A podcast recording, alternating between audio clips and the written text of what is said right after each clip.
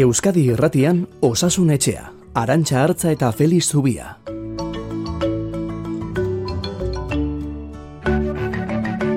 Kaixo, egun onda izuela denoi, osasun gai aritzeko garaia da hau, Euskadi Irratian, amarrak arte, Eta bai, baitz egin beharko dugu koronavirusa, ezin bestean, virusaren zabalkundea, kutsatuen kopurua, gora doala ikusten dugu eta, baina bueno, baditugu beste gai batzuk ere, zuen gandik jasotako galderetatik eratorriak eta mm, gaur tartean adibidez, intolerantziei buruz hitz egiteko asmoa daukagu. Hoiek jorratuko ditugu, besteak beste, Feliz Zubiarekin.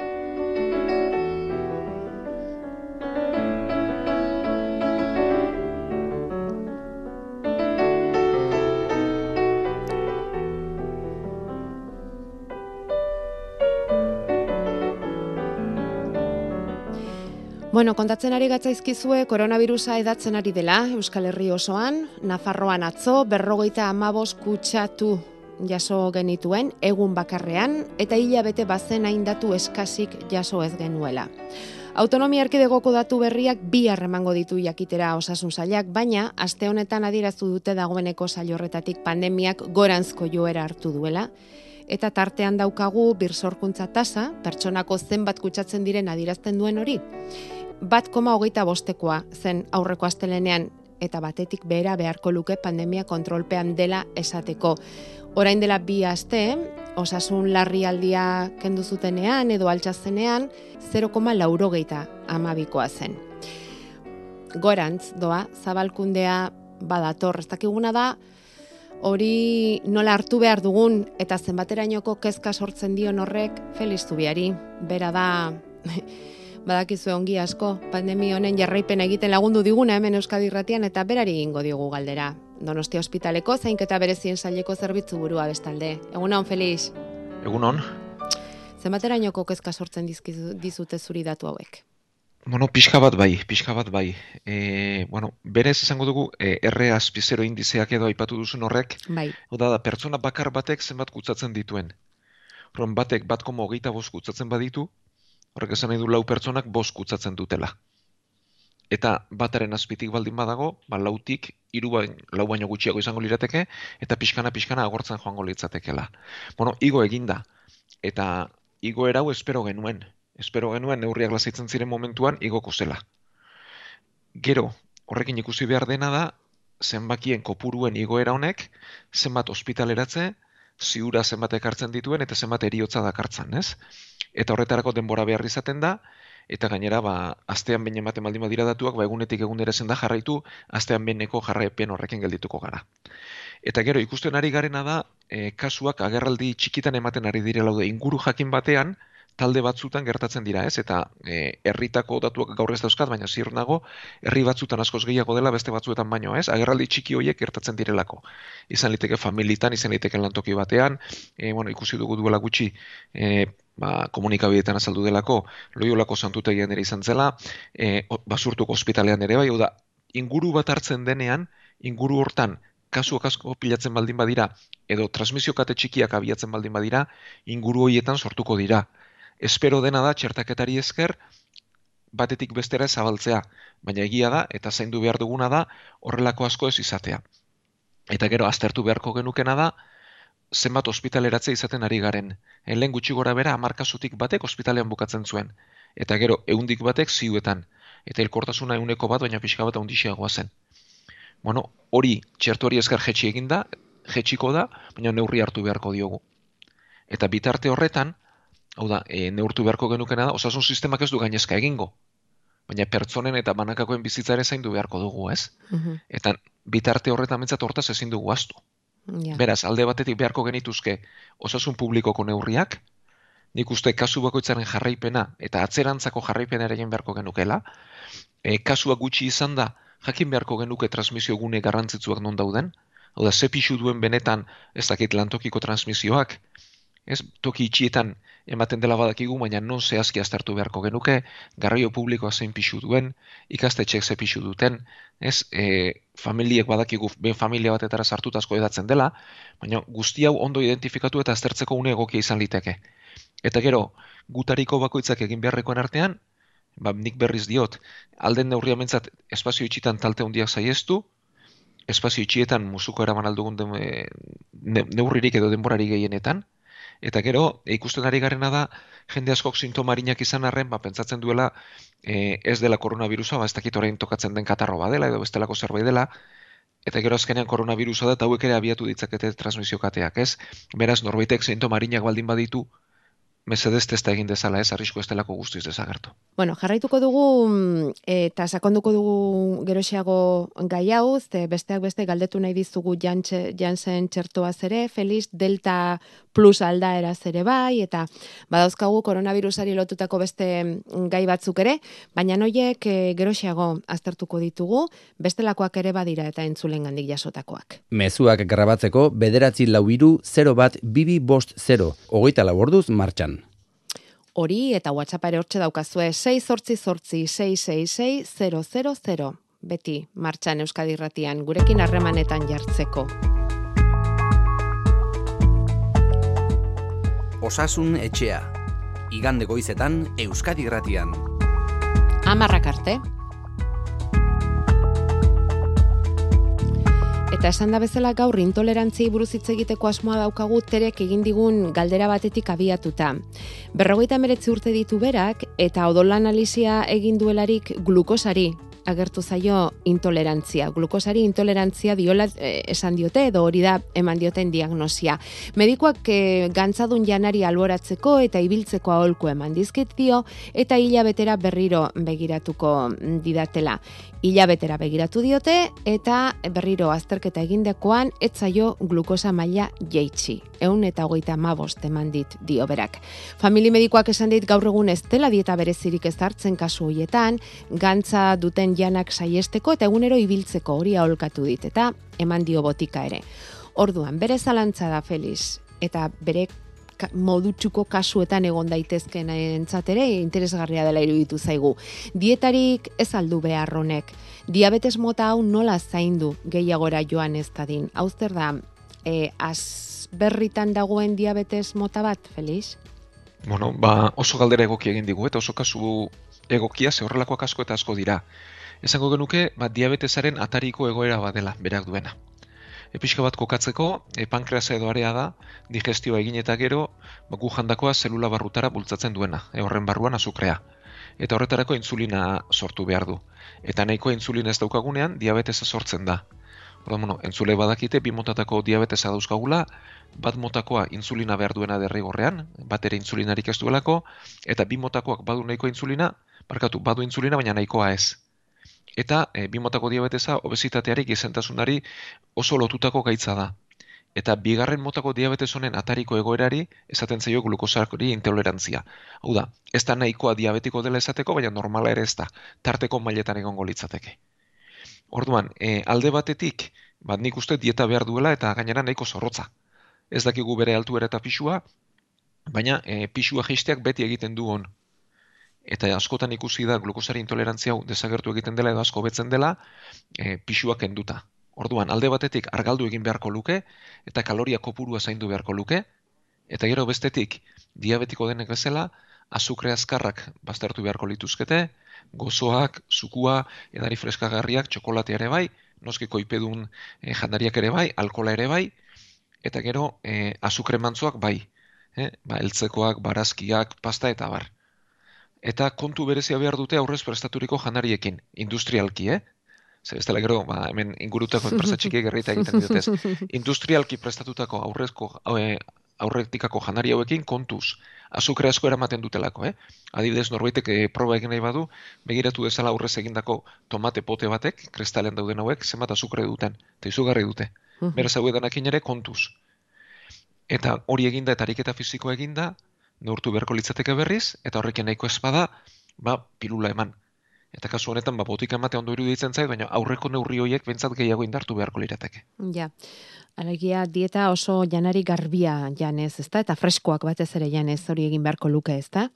Bai, eta gero kontuz eh, azukre azkarra Ja, azkarrekin, eh? Bai, azkarrekin, bai. Azukre azkarrak, azukrea bere purutasunean, eta gozoak diren jaki guztiak izango lirateke, eta eta azukre makalagoiek, ba, esan duzuna, ez, eltzekariak, eta horregongo lirateke fruta ere bada azukre gehiago duena tartean, baina jan beharra dago eta tartean behin jatea gaizki ez. E, konturatu gara Felix azken aldi honetan intolerantzia asko ari direla agertzen, ez da? Ba, glukosari bestela, esneari, arrautzari, ez dakit, e, geroz eta sarriago entzuten da hitz hori, baina noiz esaliteke, elikagai bati edo zerbaiti e, intolerantzia diogula. Eta ze diferentzia dago esate baterako alergia eta intolerantzien artean? Bueno, em, hau nik uste hitzau gehiagi erabiltzen ari garela, eta denari intolerantziatik eta ematen diogula, eta hori ez litzateke ona. E, intolerantzia litzateke, bueno, alergia izan gabe, alde batetik botika bati, edo elikagai bati e, eragindako mm, erantzun desegoki xamar bat baina zaku horretan gauza asko sartzen ditugu, eta hori ez da oso zehatza. Eh? Bueno, alergia berez erantzun immunitario bat da, oda, gorputzak defentza desegokiak sortzen ditu arriskutzu ezten gai baten kontra, eta defentza hauek sortutako kaltea izango litzateke alergia. Eta alergiak bat ditu azalean ba, tantak, askura, arnaz estua, kasu larri honetan tentzio jetxiera, arnazaren geldialdi ere bai, eta normalean intolerantzia esaten zaio, ba, digestio sintomak eragiten dituenari eh? Ba, tripako mina, berakoak, digestio txarrak, baina erantzun immunologikori gabe, hori izango litzateke intolerantzia. Vale, hori litzateke diferentzia, ez? Erantzun immunologikori badagoen ala ez dagoen eta gero batek eh, gehiago liseriketarekin dauka zer ikusia eta ezin eraman hori intolerantzietan liseriketari lotua dago eta alergiaren kasuan berriz azalean eta agertuko litzaizkiguke horren ondorioak, ezta? Bueno, ba, argitu ditugu, argitu ditugu teren kasu honi esker hainbat puntu, intolerantzia, alergiei buruz, eta ea ba, dieta eginez eta pixka bat hori zainduz, glukosari dion intolerantzia horri eusten dion, diabetesera pasagabe. Laurogei urteko emakume baten kasua da urrengoa. Bizimodu aktiboa duela esaten dut. Bueno, hori hasteko ondo dago, ezta? Laurogei urterekin. Arazoa dauka ordea B12 vitamina oso altu duelako. Orain lau urtetik gainera dauka arazori urtarrilean dieta veganoa egiten hasi zen, baina ez zaio B12 vitamina hori jaisten. Analizietan gainerako parametroak ongi agertzen zaizkio, plaketak zertxo bait basu, baina besterik ez eta bere osasun historia nabarmentzekoak pankreatitisa, mm, orain urte batzuk izandakoa eta hemokromati hemokromatosia orain dela gutxi aztertu dugu hau gogoratuko duzu segura eski ferritinaren maila nahiko ongi kontrolatua dauka elikaduraren bidez baina noiz behinka odolateratzen diote laguntzeko ba hemokromatosia daukalako Zalantza dauka, mereziote dion dieta veganoarekin jarraitzeak, Felix. Agian arazo ez dagoelako jaten dituen elikagaietan eta alferrikakoa delako horrekin tematzea. Medikoak ez diolako beste neurririk eman, zuk zer diozu? Bueno, ba, nik uste azalpen hon ba behar duela kasu honek, eta gainontzean errez. Hmm. bueno, e, B12 vitamina oso vitamina berezia da, e, zelula gorriak, e, globulu gorriak sortzeko beharrezkoa dugulako. B12 vitamina aragitan dago, eta xurgatzeko bi pauso behar ditu alde batetik urdailean beste faktore bati lotu behartzaio eta ondoren estemean xurgatzen da. Orduan vegetarianoek berezik du beharreko vitamina da eta urdailean gaitz batzuk dituztenak ere batez ere urdailean atrofia dutenek ere zaindu behar dute eta xurgatzeko gai ez badira, ba, injekzio moduan eman beharra izaten da hilean behin. Eta oso garrantzitsu ez dela anemia eragiten duelako. Bueno, justu kasu honetan kontrako egoera batean gaude, B12 vitamina maila altuak daude, baina gertatzen dena da, berez vitamina mailak egoki dituela, berari lotzen zaion proteina du e, gehiegi. Oda, B12 vitamina maila altuak daudenean, arazoa dago gibelean sortzen dela proteina hau, eta adierazten diguna da gibeleko gaitz bat duela. Eta B12 vitamina gehiegi izatea ez da arazoa. Oda, e, ez da ondo saldu dudan. Gibelak proteina gehiegi sortzen du, eta proteina dagoenez B12 vitamina lotzen zaio, baina horrek ez du gorputzarentzat inolako arriskorik. Vale. Beraz, elikadura bekano, vegano egiteak ez du logikarik, edo behintzat onurarik ez dio ekarriko, ze B12 vitamina mailak ondo ditu, eta ez du ezer egin beharrik. Aztertu behar dena da, zergatik gibelak sortzen dituen ba, B12 vitamina honen proteina eroaleak. Eta horretan, gibeleko gaitzak izaten dira, batzuetan minbiziak ere bai, baina hori aztertua dago, eta kasu honetan sorburu hemokromatosian dago. Oda, gehiagizko burdin kopuru horrek gibelari kalte egiten dio, eta gehiagizko burdin kopuru horrek gibelari eragindako kaltearen ondorioz proteina eroale hau gehiagiz sortzen du. Beraz, hemokromatosia ondo zaindu dezala, eta hori bere tokian izan da, behamabi vitaminarenak ez du garrantzirik. Ja. Gibelaren nolabaiteko erreakzioa da, ez? Hemokromatosiari erreakzio egiten dio gibelak, orduan proteina sortzen du eta proteina horren ondorioz behamabia iotzen. E, agian, berak esaten du noiz behin ateratzen diotela odola, igual sarriago atera behar diote? E, bueno, bueno, nik hori baino bai. kontrolatu jar, joan da dela bere tokian, hmm. eta gainontzean ez du, oda, behama bi vitaminarenak ez du garrantzia gehiagorik, ez? Ja. Hemokromatosioarenak eta gibelari sortutako kalteak bai. Hmm. Beraz hori ondo eraman dezala, eta tartean tartean begiratuko begiratu dizaiotela eta listo. Nola nahi ere, kasurik gehien gehienetan aldrebeskoa gertatzen da, ez? Behama bi vitamina gutxi egi izatea, ez? Hori da. Ez bai. gehiegi. Bai, bai elikadura vegetariano dutenek, edo bai urdaileko gastritis atrofikoa dutenek. Eta horietan bai, kanpotik eman behar izaten dela. Bueno, eta aratzek mai gainean jarri dizkigu hiru letra, GPT. Berak ere gora ditu, parametro hori analizietan gora agertzen zaio eta galdetzen du arriskutsua ote den eta jaisteko zer egin dezakeen. Hori galdetzen dizu zuri Feliz eta guk aurrena jakin nahiko genuke zeren adierazle den GPT hori. Bueno, izen handiko potoloa da, eh? E, glutamiko pirubiko transaminasa izena edu. Oso ondo? Bueno, eta hori gibelean, bai, gibelean sortzen den e, entzima bada. Ba, gibelean lanean ari den proteina bada. Erreakzio kimikoak errazten dituen zerbait da. Bueno, orduan, odol analiziak egitean, ba, parametro batzuk gibelak lana nola egiten duen adierazten digute, eta bueno, badira hor, e, lau edo erabiltzen ditugunak, normalen laburdura moduan. E, GOT da bat, GPT-arekin batera, elkarrekin jo noi dira, eta gero beste bada fosfataz alkalinoa, eta besteak GGT izena duena, edo gamma e, transpeptidaza. Bueno, berdin dio. E, hauek adierazten diguna da gibela nolari den lanean. Gibela gainera beti erraberritzen ari da, eta gibelean zelulak deusesten direnean, ba, entzima hauek edo odolera pasatzen dira, maila egokien daudenean, ba, adierazten dutena da gibela maila egokien ari dela eraberritzen, baina igotzen direnean, ba, gibeleko zelulak behar baino gehiago deusesten ari direla adierazten digute. Orduan, normalean, e, igoera hauek eta harinak baldin badira, ba, gainpixu hori lotuta egoten dira baita ere. E, gibelko ipetzu esaten diogunari eh, ba, gizentasunaren ondorioz edo bezitatearen ondorioz, ba, gibelean koipea pilatzen da eta koipe honek GPT-a pixka bat igoko lituke. Eta egoerak oso handiak direnean, ba egoera larriago bat izango litzateke, ez? Izan liteke hepatitis bat, zirrosi bat, e, botikak ere egon litezke sorburuan eta botikek gibelari kalte egin eta gero igo. Beraz, zer egin beharko luken? Ba alde batetik ikusi botikarik ez duela hartzen eta ondoren alkola utzi, gibelarentzat guztiz toksikoa delako, pixua zaindu gain pixua zaindu eta ariketa fisiko egin modu erregularrean. Hoiek dira zure aholkuak. Gibela eraberritu esaten duzunean zer esan nahi duzu? Nola eraberritzen da gure gibela? Ba, gibela etengabean ari da deusesten eta sortzen, deusesten eta sortzen. Hor badira ama zelula batzuk, e, gibelaren zelula berriak sortzen dituztenak. Bueno, gorputzaren ia tal gehienetan bezala. E, pentsa, ez zurrak ere etengabe eraberritzen ari direla, giarrak ere bai, e, gibela ere bai, birikak ere bai, giltzurrunak ere bai, ia gorputzeko atal gehienak ari dira deusesten eta sortzen, deusesten eta sortzen, eta horrek ematen du sentatzeko gaitasuna. Gazte garenean bizkorrago em, e, behin adin badaukagunean baino? Bai, gaitasun gehiago, eta azkenean sartzara horren prozesu hori litzateke, ez? Ondo eraberritzeko gaitasuna galtzeaz, gutxi gora bera, edo beste erabatetara esplikatuta, ez?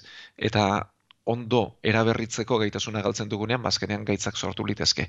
Edo kaltea eraberritzeko gaitasun hori baina handiagoa denean, bai azkarragoa delako, edo bai mantendua delako. Edo ez daukagolako gaitasunik kalte hori sendatzeko geurez, ezta? Hori da. Eraberritzeko daukaguna almen horri buruz.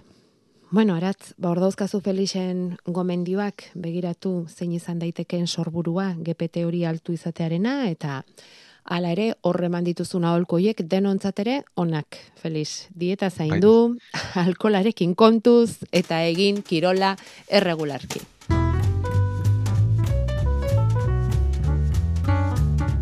Felix Zubia, osasun etxeko medikua.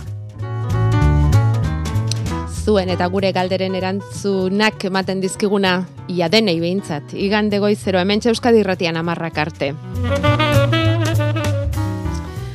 Ai, eta urte terdi luze honetan utxik egin gabe saio ero kasi COVID-19 izketan eta gaur ere bai. Hasieran aipatu dugu, mm, zabaltzen ari dela koronavirusa berriz ere, Euskal Autonomia Erkidegoko birsorkuntza indizea bat koma hogeita bostekoa da, eta begira datuak pixka bat aztertzen aritu gara, eta Espainiar Estatuan kutsatu kopururi gehieneko bi erkidegoak ba aldakizu zeintzu diren, ba Euskadikoa eta Nafarrokoa. Eun mila biztanleko irurogeitik irurogeita amarrera bitartekoa da inzidentzia, eta Galizia da gutxienekoa, amalau kutsatuko tasarekin. Bururatzen altzaizu, Felix, hori zergatik izan ote daitekeen? Bueno, ba ez da oso zaila pentsatzea, ez? E, ba nik uste bentsat, neurriak ez ditugulako ondo betetzen, eta kasu batzutan bentsat, ba hartzen ditugulako, eta gero e, Galizian adibidez edo Asturiasen oso baju zeudelen arindu ziren neurriak eta hemen berriz baltuago geundela, ez? Eta orduan goragotik abiatuta, ba igoera ere handiago izaten da.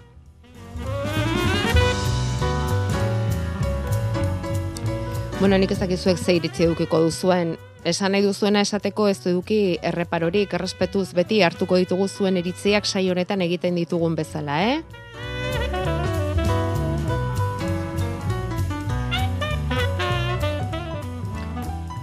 6 gure WhatsAppa.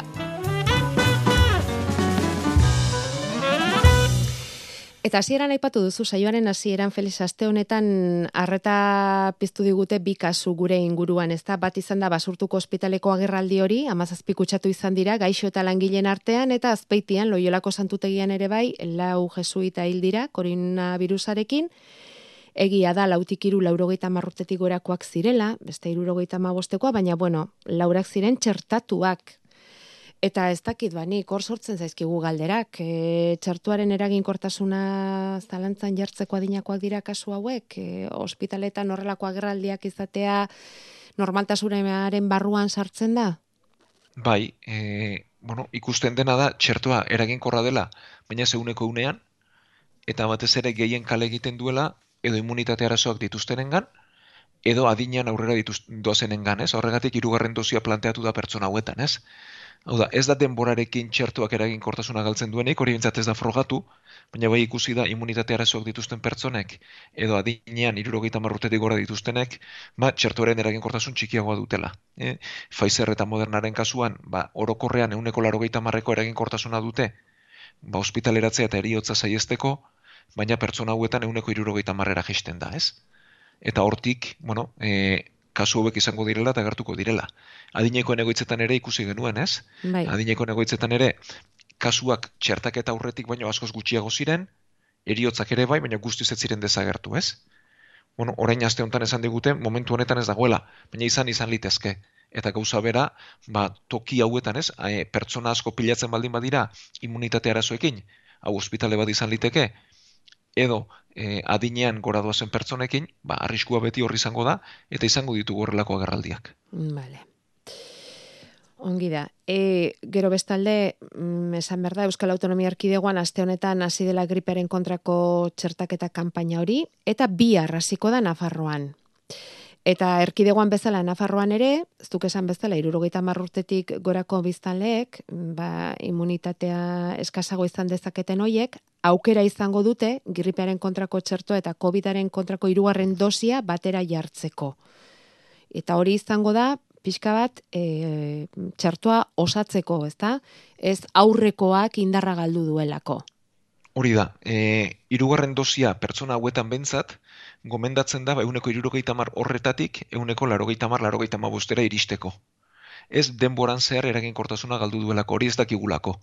E, horretarako denbora behar da, eta orain gozbentzat egindako azterketa guztiak ez dute eraginkortasun galerarik erakutzi denboran zehar. E, bai ikusi dela, badineko pertsonek eta immunitateko e, arazo dituztenek, eraginkortasun txikiago dutela hasieratik eta hasierak hori indartzea da helburua. Eta antzerakoa gertatuko litzateke lendabiziko dosia Janssen txertoa hartutakoekin, ezta? Bigarren dosia hartzeko aukera izango dutela geroz eta ziurragoa dirudi eta e, bigarren dosi hori ARN motakoa izango litzateke Felix. Alegia Moderna bai. edo Pfizer proposatuko dute, ez? Hori da, bueno, Janssenen txertoa sortu zenean, bere eraginkortasuna, euneko irurogeita marreko zela bagenekien, zuen abantaila hundiena zen, bat dosi bakarrarekin daikoa zela. Horren lortu nahi dena da, euneko irurogeita marrori igotzea. Eta horretarako, ba, proposamena da, kombinazio bat egitea, beste mota bateko txerto bat erabiliz. Eh? E, Janssenen txertoa virus txerto bada, eta lortu nahi dena da, RN mesularizko txerto batekin, ba, euneko irurogeita marra horretatik, laro mabostera igotzea. E, hemen ere ez da denboran zehar, eragin kortasuna galdu duelako, ba, indartu nahi delako baizik. Eta nasketa horretan ez duzuzuk arazorik ikusten? Ez, eginda, probatu da, eta ez da arazorik e, AstraZenecaren kasuan probatu zen eta ikusi zen, hmm. eta egin, egin zen eta kasu honetan ere ez. Urrena hortik etorriko zaizkigulako zalantzak eta galderak, eta zenba denbora pasatakoan hartu beharko da, ze hori, edo hori horrek badauka garrantzirik, ala ez? E, ez da auka garrantzi berezirik, eben hilabete pasata nahi denean behin hilabete pasata nahi denean. Ba, gehien txuenak ala izango dira, ezta? Behin hilabete pasata izango dira. Bueno, e, azken galdera bat koronavirusaren inguruan, delta aldaeraren beste azpia aldaera bat atzeman dute eta, Felix, delta plus eman diote izena, erresuma batuan agertu da, baina Kataluniako osasun kontseilariak aderazu du, lehen da biziko kasuak agertu direla Katalunian ere. Honek ardura sortzen dizu? Sortu behar digu? Bueno, e, delta aldaera bera bai, ba, aurrekoak baino askoz kutzakorragoa zela, eta Delta Plus kasu hau bentzat, e, osasunerako mundu erakundeak dio, ikusi egin behar dela, aztertu egin behar dela, pixka bat kutzakorragoa litzatekela diote, baina ez berezik ikutzakorragoa. Beraz, e, nik uste hemen, e, alde batetik txertaketa zabal bat lortu dela, baina bueno, norbetek egin ezpadunik gonbite egiten dio txertatzera, bere buruaren gatik eta ingurinkoen gatik ere bai, eta gero neurriek ez lasaitzen dago kontua ez, delta aldaerarekin nahikoa badaukagu, eta delta plus honek pixka bat kutzakorragoa izanik ere, ez liguke horrelako ondorio berezirik ekarriko.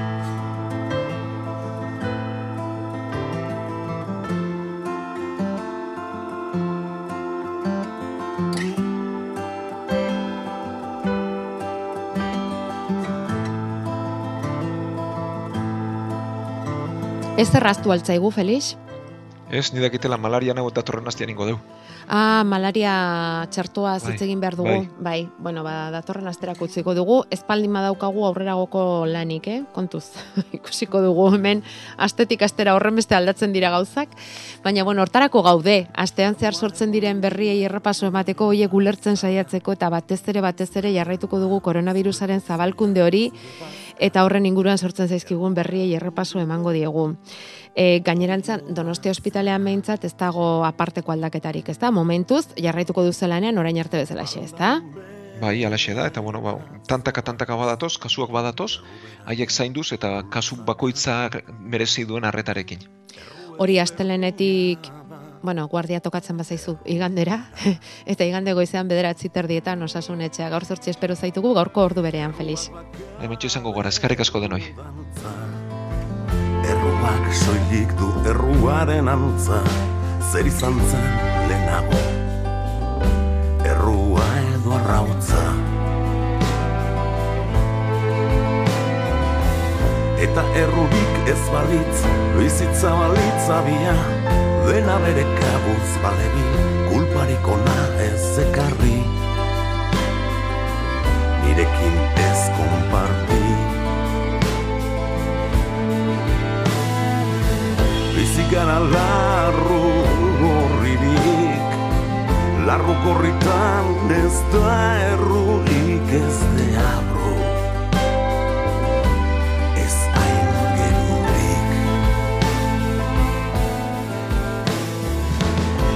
Aingeroak ainguraturik, gura makurrak eni loturik. Erruari erranez berriz,